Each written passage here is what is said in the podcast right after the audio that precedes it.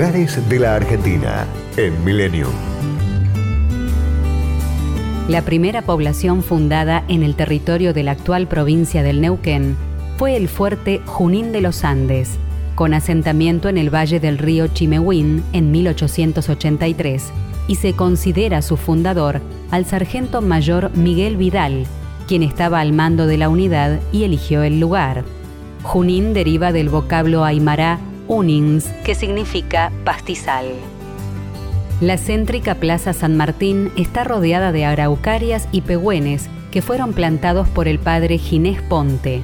El trazado fue realizado por el coronel Bronstedt en 1897, quien la denominó Bartolomé Mitre, pero a falta de un busto del prócer y gracias a la existencia de uno del Libertador San Martín, decidió cambiarle el nombre. Se inauguró oficialmente el 17 de agosto de 1950. Frente a la plaza, la primera iglesia parroquial, que fue construida en 1893 a base de cañas, barro, paja y la fe de los pobladores y del jefe del Regimiento 26 de Infantería de Montaña. El santuario Nuestra Señora de las Nieves se inspira en el arte gótico y su planta de cruz latina conduce al altar mayor, un gran círculo que puede rodearse. La figura de Cristo tiene rasgos y vestimenta mapuches. Con un recorrido de 65 kilómetros por el valle del río Malleo, se accede al Parque Nacional Lanín, el cual protege un bosque de araucarias milenarias, al lago Tromen, con playas de arena volcánica y canto rodado, y al volcán que le da su nombre.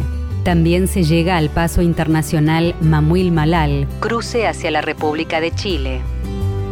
El lago Huechulaufken permite hacer playa, visitar comunidades mapuches, acampar y pescar. Desde el puerto Canoa parte un catamarán que realiza excursiones. Sus afluentes son los lagos Paimún, con la capilla María Auxiliadora a sus orillas, y el Epulafken, que permite acceder a fuentes termales y a un sendero temático de 20 pozos naturales. Junín de los Andes, para disfrutar de actividades de aventura y en contacto con la naturaleza, en la localidad más antigua del Neuquén. Destinos, culturas y valores. Lugares de la Argentina en Millennium. Podcast Millennium.